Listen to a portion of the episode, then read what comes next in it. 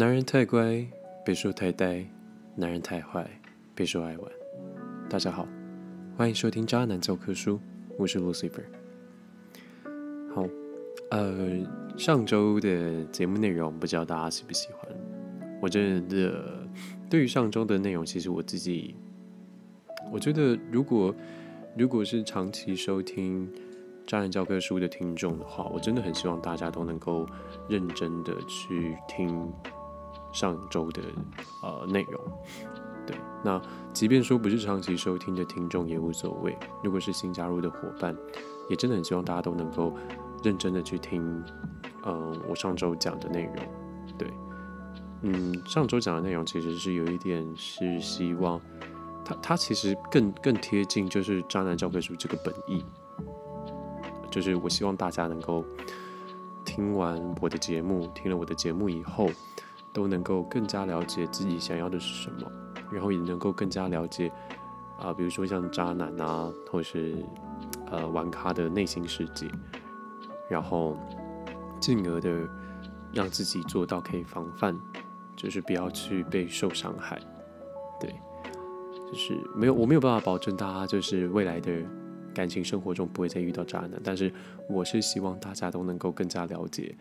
呃，自己可能会需要去面对到的人是什么样子，然后进而的去保护自己。OK，好，那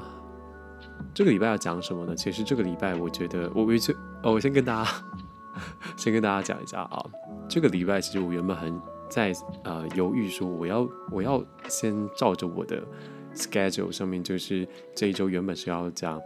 啊，就是渣男或是玩咖在。啊，床上或是性上的表现能力到究竟是如何？对，但是呃，后来因为我这周看了一部电影，是一部大陆大陆的电影，然后呃，我觉得这部电影很，它的代入感很强，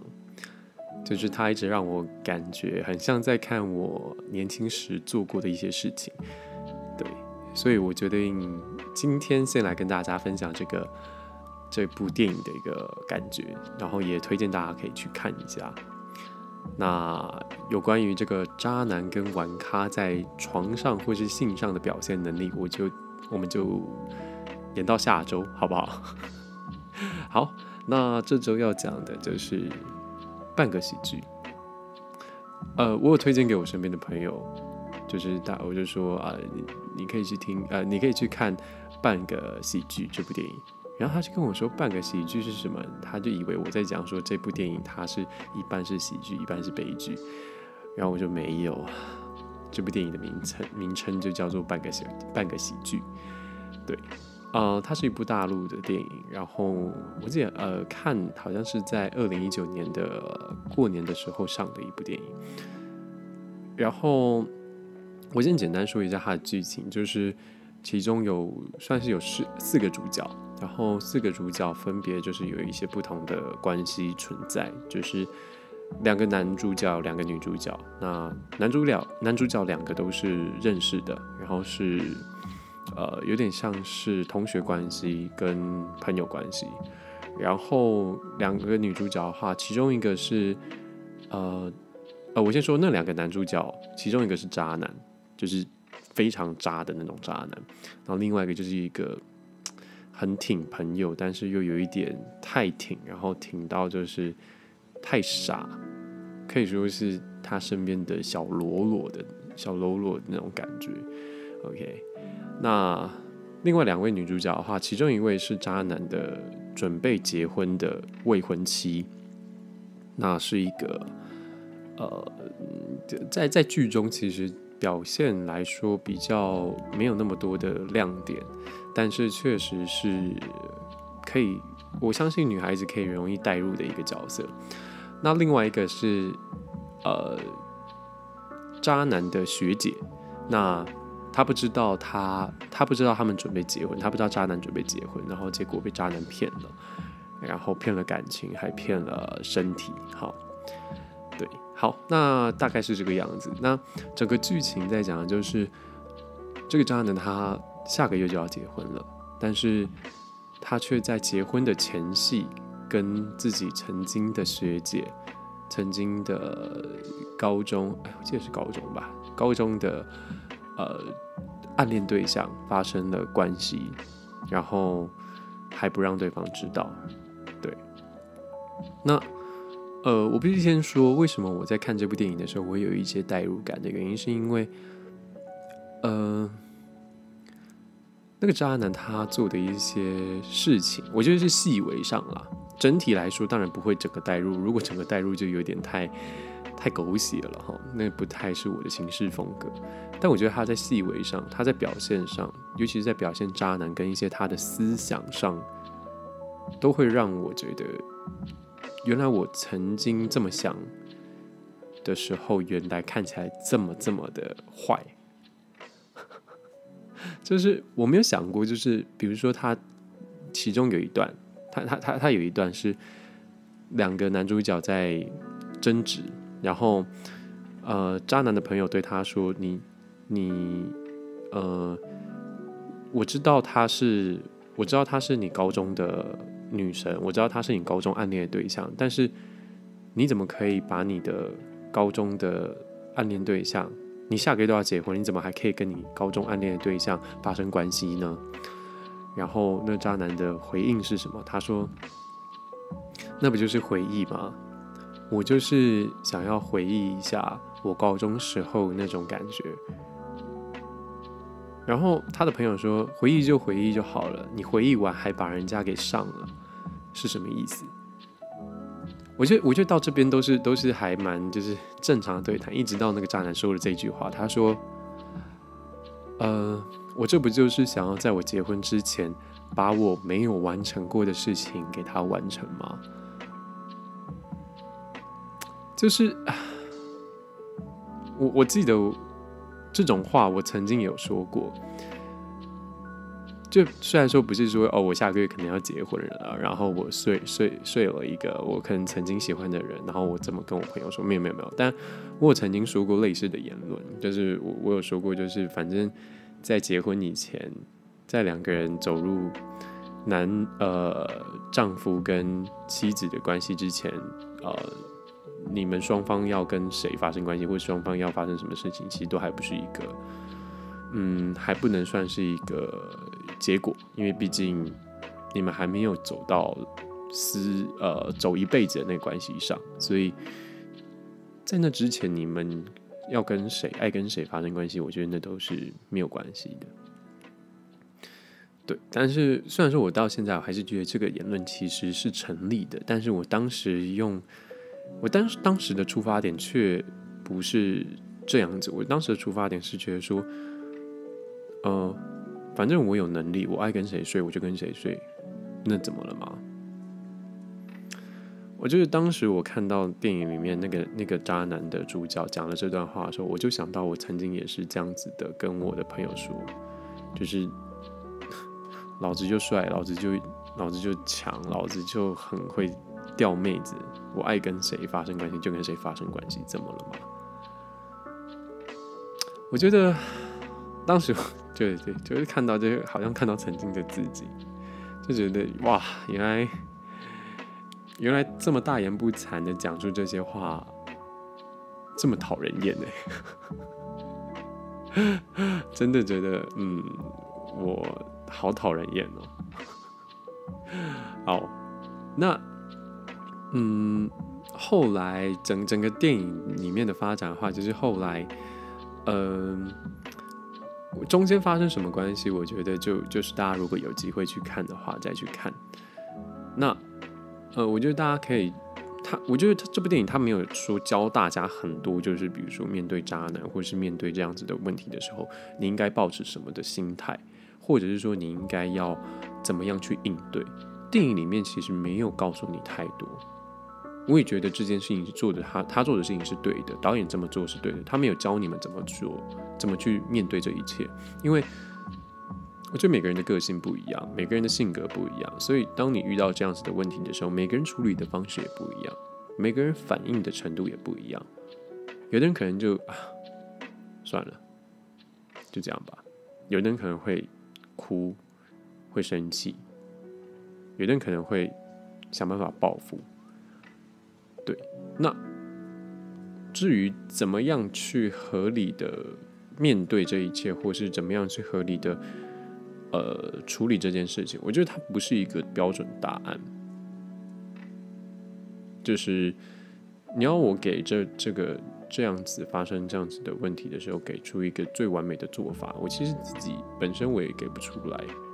就不管说我今天站在站在渣男角度，还是站在啊准备消灭渣男的这个角度，我觉得都没有一个最好的做法。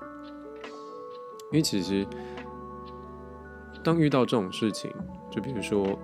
遇到劈腿，或者遇到渣男伤害你这件事情，不管。不管之后发生什么，或者不管你要怎么应对，其实已经都有一方已经受到伤害了，已经都有人受到伤害的状况下，不管你怎么做，那伤痛不会因为你做了这些事情，它就很轻易的被抚平了。我觉得电影里面虽然说把这些就是呃。关系呀什么的演出来，但没有教你们怎么做。反正我觉得，嗯，另外一个男主角就是渣男的朋友，渣男的好朋友，他在剧情中有一段讲了一些话，我觉得也是大家可以去思考的。就是当时，嗯，当时那个场景是。呃，其中一个女主角就是就是那个学姐，那个学姐她呃，她那时候已经知道渣男准备要结婚这件事情了，然后也已经选择这件事情就让他过了，就就就就这样子就算了，因为她后来跟那个渣男的好朋友、好好兄弟在一起，然后呃。反正有点复杂，总之就是，呃，他那个好朋友想要把那个学姐介绍给自己的妈妈，然后反正他妈妈不同意，因为他觉得那个女孩子的关系很乱，觉得这样子下去可能会得罪到那个那个男生什么之类的。总之，总之那个男生那时候，因为因为那时候所有人都在逼他，他的妈妈在逼他跟跟那个学姐分手。然后他的好朋友那个渣男也逼他跟那个学姐分手，然后那个学姐逼他坦荡荡的面对这一切。那我觉得，嗯，中间有很多利益关系，其实要大家看了电影以后才会知道。但我只能说，他不管怎么做，其实都会得罪其中一方。然后在一直大家都在逼他的状况下面，他爆爆发了，然后他讲了一段话，他说：“你们每个人都站在自己的角度去想，你们每个人都站在自己的利益上去想，你们每个人都在想怎么做对你们自己是最好的。但是谁站在我的角度替我想了？谁站在我的角度去想过我的感受了？”就是没有人，没有人站在就是被被逼在风口浪尖的人的角度去思考很多问题。我觉得这也是很长我们在感情中会面对到的问题。嗯，不管说是渣男也好，或者是被伤害的人也好，甚至说，呃，就只是一般感情状况中都会有这种问题。我觉得，嗯。大家很容易就是只为了自己思考，但我觉得这件事情也不是错的，就是我们总是还是要先以自己为第一考量，然后再去考虑别人。但是有的时候，当你们的关系不是那么的糟糕，但是你们却需要去迫使对方，或是迫使彼此做出一个选择的时候，我觉得就让。就让事情顺顺的发展，然后也不用去逼对方给出一个答案这种东西，因为我觉得，anyway，感情终究还是回到自己身上，对吧？好，然后，呃，总之这部电影我觉得最后最最后应该是我觉得最能够让我觉得，他不是他他他他有点像 happy ending 吧，happy ending 嘛，也也有点像，但又有点不像。总之，最后渣男得到了报复，这是一定大家都想看到的。然后，呃，呃，学姐跟了他朋友在一起，然后未婚妻拒绝了渣男，大概就是这样子，就是很很典型的一个剧情。但我觉得，呃，最后让我继续去反思的一件事情是，嗯，因为最后的 ending 其实是发生在婚礼上。我其实想象过自己的婚礼，想象了大概十几遍有了吧。我一直在想，如果有一天我真的结婚的时候，那个场景会怎么样？我总是先想想那个好笑的、美好的那一面，比如说我的好兄弟们都会出现，我的我的家人们很无厘头，也都会就是捉弄我之类的。然后我甚至想过，会不会有可能？我会有一桌宴客，然后那一桌上面摆的是前女友席这样子，我真的觉得很有可能会有这样子的一个一桌，对，呃，对，然后但我后来想想坏的那一面，我看我看完电影以后，我开始想到坏的那一面，我就觉得，如果说如果说我没有。我没有开始认知到自己的错误，就我我我意思是，比如说在一两年前，那时候我开始意识到自己的错误的时候，如果那个时间点我没有意识到自己的错误，我没有意识到自己原来曾经这么的伤人，我没有意识到原来自己做的很多事情其实是其实是带给他人非常多的困扰的话，我会不会就一直这个样子下去？我会不会就一直一直？处在那样子的状态下，那如果有一天我真的面到呃面面对到一个我想要结婚的对象的时候，我会不会也像电影里面，呃，即便我可能下个月要结婚，我还可以在外面睡不同的女人？呃，我我虽然说我一直这样子讲，但我我只能说。总之也还好，我现在不是那样子的人，我自己也知道我自己做错了，然后我自己也知道，很多时候其实，呃，让我成长的不只是不单单只是过去的发生的事情，很多时候也是时间，它教会了我很多事情。我一直以来都不太能够理解，说为什么啊，年纪大了以后你会更更。明白自己以前做过的事情，或者是说年纪大了你会更看清这个世界这种话，我以前真的不太能够理解这到底是什么意思。一直到近近期吧，我自己开始慢慢的都有一些这样子的感觉。其实这一阵子我有一点点在反思，然后也开始寻找一些生活中或是我生活上感情上面对到一些问题的答案。我开始用更成熟的方式去面对这一切，我开始用更理性的、理智的一面去面对这一切。嗯，开始不会再像以前一样这么的血气方刚，这么的感情用事了。我觉得更多的是理性的那一面。当然啦，夜深的时候，夜深人静的时候，总是还是会不免的自己难过跟寂寞，然后。突然间，所有的悲伤涌上心头的感觉也还是会有，但我觉得，但至少我已经更懂得去处理很多事情了。我觉得这是时间教会我的。对，